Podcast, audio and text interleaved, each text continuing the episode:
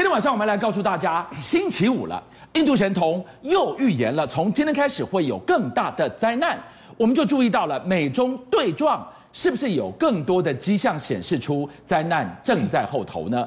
我们看到美国平连日来从抵制冬奥。现在居然连 FBI 都出手了。没错，事实上阿南德的这个预言里面来说的话，当然了，他说政治地缘政治是非常重要的一件事，而且是十二月十号的时候，美国等西方国家造成能源危机、电力短缺、供应链中断这个问题都会非常的这个严重。那当然，他讲到个地缘政治，这边就讲到说，美国啊最近对这个中国大陆的这个追杀，真是好还是在持续进行之中。你看，除了这个做个外交，包括说联合的这个五眼联盟可能要外交抵制这个冬奥之外，你看最近一段时间是美国通。众议院他在八号的时候通过什么防治维吾尔人强迫劳动法案，也就是说，你只要是从新疆进口的产品呢，涉及到强迫维吾尔族的这些，我都可能要给你完全的禁运。哎，这个某种程度来说的话，等于是封封杀了你这个新疆货到美国来的一个情形啊。好，那除了这个之外呢，美国 FBI 也是，他最近发表了一个叫做“北京制造”的这个报搞。这个你看，Made in Beijing 哈，那它的就是统治这个全球市场的计划，这个所谓的它。的纪录片。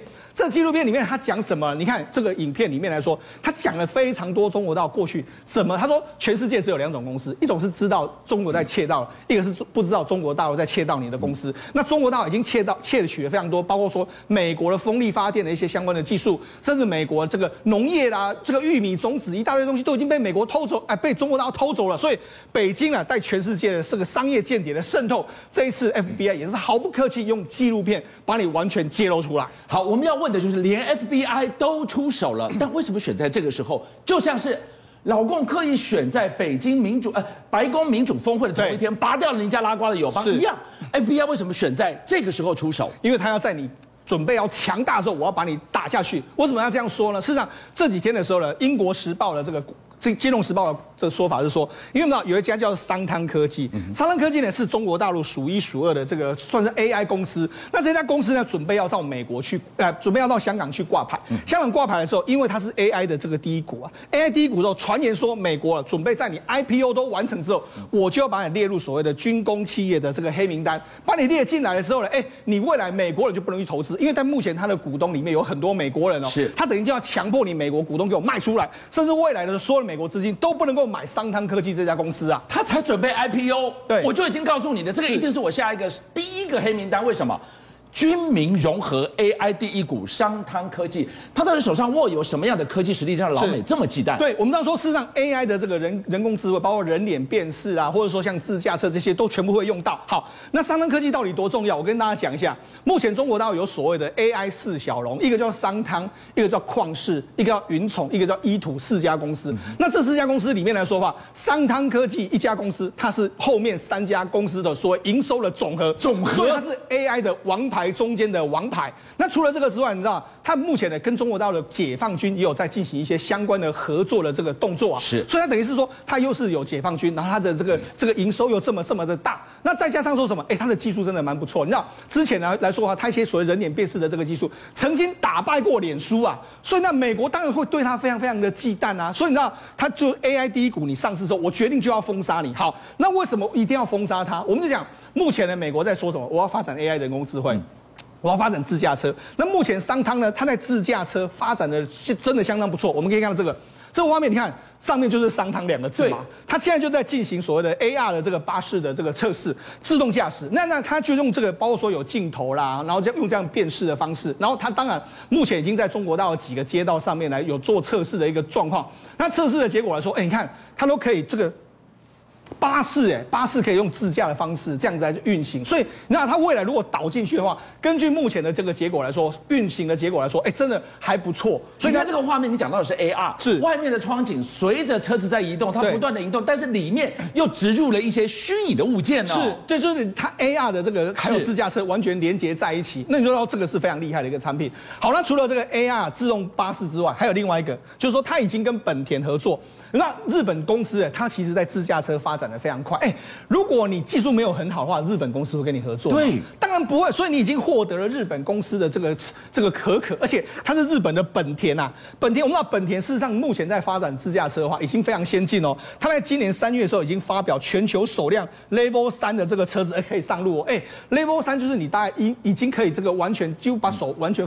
完把放开的一个状况哦，他说：“你看手放开之后的，他这个他这个叫 Honda Legend X EX 的这台车，这台车里面来说的话，它的人脸辨识或是些 AI 人工智慧，用的就是商汤科技的技术。所以告诉你说，哎，为什么美国要急着封杀它？哎，你在这个自驾车，你在这个所谓的无人驾驶方面的技术，不是不是只有你在中国大陆自己本身，你现在在日本也已经获得合可的时候，那我这时候不杀你，更待何时啊？”对中国来讲，美国铺天盖地的封锁是不是已经起了作用了？今天我们带大家来看到是，放眼中国一线、二线那些富裕的城市，居然应该生活最被保障的公务人员，传出裁员的消息接二连三。我们为什么特别要讲公务员？因为你知道，公务员的薪水，它往往就是牵扯到全国的这样的一个薪资标准。那他裁，那他裁，大家就就。可能其他的民营企业也会跟着裁，大家都都没钱，都没钱，那你房地产还买什么？哦，所以这个就是叫我们讲先行指标，裁多少，十五趴到三十趴，这很多哎、欸。你看已经有人在这个三成哎、欸，三成啊，已经在社群媒体上面爆料了哈，就真的会像之前中国大陆的国师所说的，要过苦日子了吗？好，那我们来看看还有其他几个迹象，比方说大家很熟悉的，我们讲这个呃快时快快。我们讲就就短短影音平台哦，我一直称呼它是属于一种快时尚的产业。怎么说呢？就来得快去得快。当初啊，真的是爆红。你现在看到的这个画面中所看到的是他们中国大陆短视频的一个呃一个叫快手科技啊，就类似 TikTok。你知道它今年底要裁员三十趴，就三成。嗯，那大家可能会说啊，裁员就裁员。不，俊相，我要跟你报告，它二月五号才上市。今年二月五号才上市，你二月五号上市啊？啊，你现在裁员，那我很好奇，那你当时为什么上市？啊，你当时上市，按你监管单位是怎么让你财报会过的？对，你都已经是原来从二月到现在也不过短短十个月，你就呈现一个雪崩式的这样的一个坠落的话，你当时为什么要上市？上市是割韭菜吗？而且中国我们看到这些快手科技，它不一般，它不是普通的，是你你看到的阿狗阿猫的短视频，不是，它是唯一可以叫板。抖音的耶，对，它是中国上市版当中的短影音第一股，哎，好啊，那居然不到一年呢、啊。呃，对啊，所以我刚才讲，那我真的有时候有心人士是不是可能真的是上市是在杀最后一波割韭菜嘛？哈、嗯，好，那再来一样，我们来讲这最近一些比较时尚的潮的，好这些行业电商。哎，深圳十大电跨境电商之一叫莫灿啊，观众朋友可能没那么熟悉，但是我讲，他现在十一月无预警倒闭，我觉得可怕的是他是无预警倒闭，他还人去楼空，哎，什么前十大，我的妈，那你这样不是等于有很多东西真的，如果连锁效应一旦发酵下去，就发酵下去的话，那还得了？这可能不只是苦日子来，我现在就要讲连锁效应，我最怕的是房地产。我刚才一说恒大地产濒临破产边缘的发起的恒大这个恒大效应果然发酵啦。大家看一下哈，中国大陆有一个房地产开发商，它叫做佳兆业，它哦排名全中国大陆大概前二十、前三十大是二七名，它有一个称呼叫做旧城改造之王。这是什么意思？我觉得以台湾的角度来讲的话，就类似都更之王。都更之王，对，是。他竟然呢。再过一阵子，四亿美元的债券到到到到期，大概差不多一百零九亿。他说我我付不出来，直接告诉你跳票就对了啦。好，他现在八号停牌暂停交易。你知道其实哦，有时候事出必有因，凡事都有征兆。你去看佳兆业的中国大陆的这些我们讲的盖的小区，比方说就有一位这个业主啊，一位小姐，她就爆料。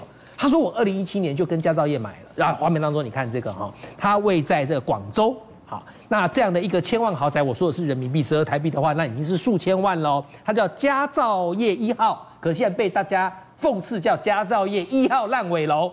我刚才说的这个业主小姐就讲，她说她二零一七年买，然后本来可能二零二零年就可以开始点交，结果。”拖到二零二一，然后现在拖到二零二一，然后还是交不了屋。他说他可能要等五年。好，那结果呢？还被媒体追查发现说，这个佳兆业他还不不不但是拖欠这个我们讲的屋子交屋的期限，他甚至还欠薪，他还停工。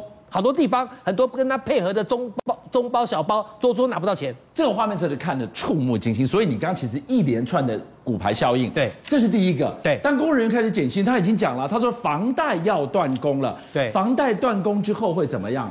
就就放给他烂了，就放给他法拍啊。是，没有想到这一股风暴已经吹向了法拍市场了。是我告诉你啊，在苏州最近出现一个很怪的事情，呃，说有一种直播啊，我现在播这个画面给大家看。就有一个男的啊，那他就在这个房子里边，然后开始开直播，然后他最主要，呃，看起来有点好像阴森哈，然后他会告诉你说，呃，我现在在这边要睡一晚啊，而且呢，我我觉得我睡得很 OK 啊，我现在待在这边我也觉得很 OK，不，你为什么要直播住睡睡在这说很 OK？因为那是凶宅，好，那是凶宅，嗯，那他在干嘛？他是苏州的法官。把他找去这间凶宅，因为这间凶宅他要法拍嘛，可是卖不出去啊，找法官来给凶宅背书，告诉你这里住的安安心心的。应该是说法官和他一起来背书哦，就法官卖不出去这间凶宅嘛，点他没有办法法拍出去，他就找了一个人说，你来睡睡一晚，而且要告诉。观众朋友说：“你看我捆都没待机，然后他睡一晚，说可以赚两千块人民币，折台币快一万啊！结果呢，很多人在旁边看，看了有五万人在直播室围观，他们就讲了一句，他说：当然啦，现在穷成这样，很多人都失业，还能去当陪这个我们讲试睡员，帮法官一起来卖凶宅，穷鬼哪怕恶鬼。邀请您一起加入五七爆新闻会员，跟俊相一起挖真相。”